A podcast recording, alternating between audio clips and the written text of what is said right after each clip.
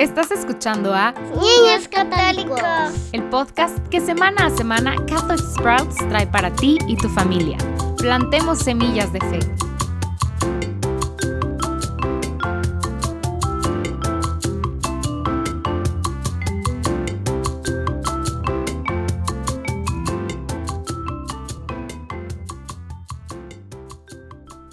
Bienvenidos de nuevo a Niños Católicos. Esta semana estamos hablando de la letra L en el abecedario de la fe católica. La letra L representa liturgia.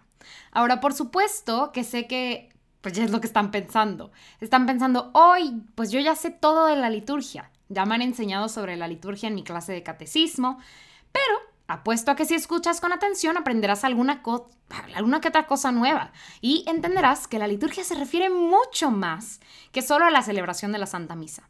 Antes de empezar, quiero recordarte que tenemos disponible para ustedes páginas de colorear con las letras del abecedario católico, para que nos acompañen mientras escuchan. Entonces, en primer lugar, hablemos de la palabra liturgia.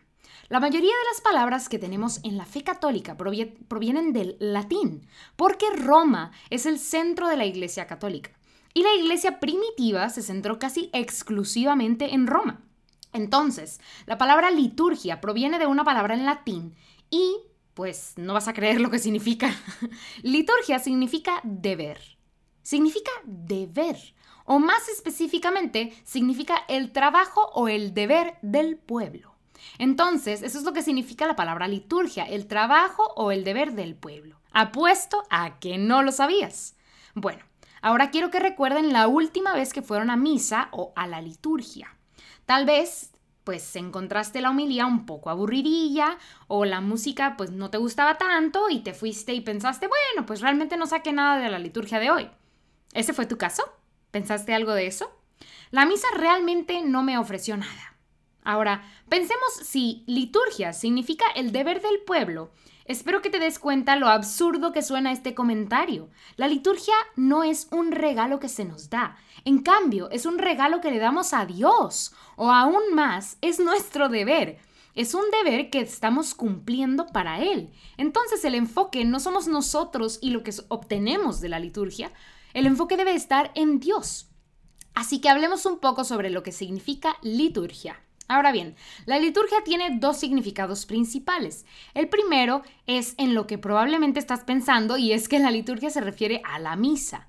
De hecho, hablamos de la liturgia en la Santa Misa en dos partes distintas. Hablamos de la liturgia de la palabra, que es la primera parte de la misa, y luego de la liturgia de la Eucaristía, que es la segunda parte de la misa.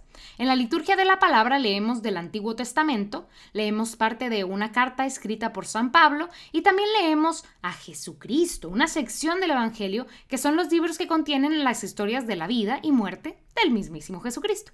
Al final de esta sección de la liturgia de la palabra, el sacerdote ofrecerá un sermón o una homilía donde hablará de las lecturas y entregará un mensaje a los fieles. Entonces, pues esta es la primera parte, la liturgia de la palabra. La liturgia de la Eucaristía, por supuesto, es donde celebramos la consagración, donde el sacerdote que actúa en la persona de Jesucristo dice las oraciones de consagración y Dios mismo transforma el pan y el vino ordinarios en la verdadera presencia de Jesucristo, en su cuerpo, sangre, alma y divinidad.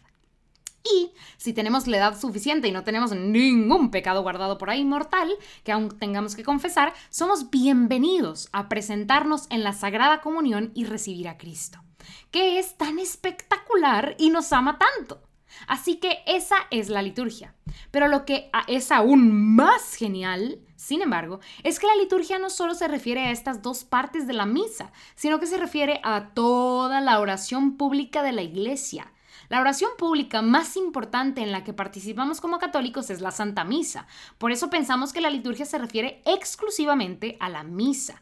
Pero en realidad se refiere a mucho más. Tenemos otras cosas que es genial como católicos. Tenemos lo que llamamos el calendario litúrgico. ¿Escuchaste esa palabra de nuevo?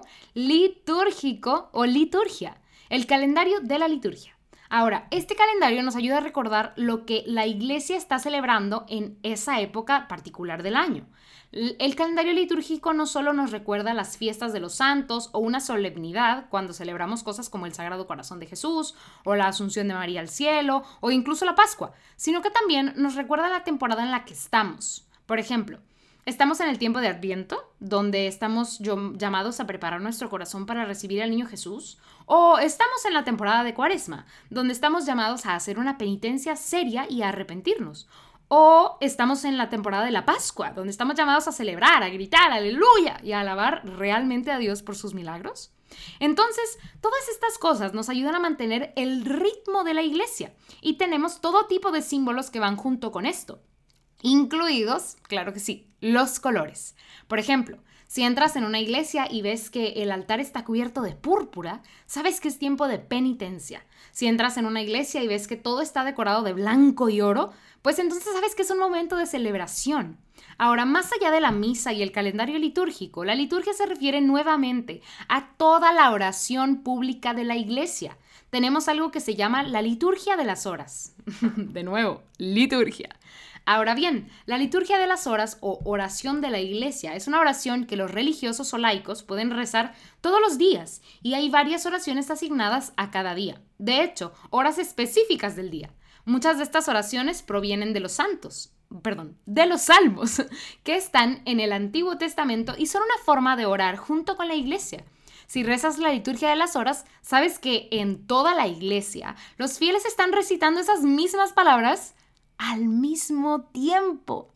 Entonces, liturgia es una palabra importante. Y recuerda, así no recuerdes nada más que liturgia significa el deber del pueblo. Es nuestro deber.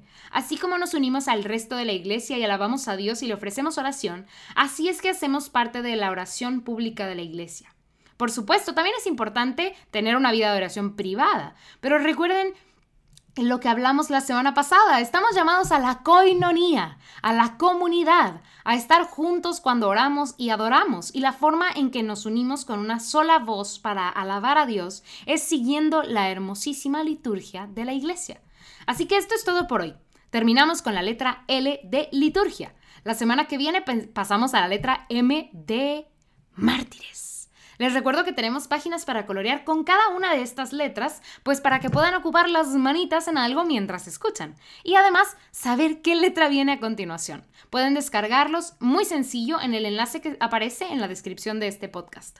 Nos vemos en la semana próxima. Bye bye. Ya fue todo por hoy familias. La próxima semana seguiremos conociendo más del credo, por lo cual te esperamos aquí mismo en Niños Católicos el podcast en español de Catholic Sprouts.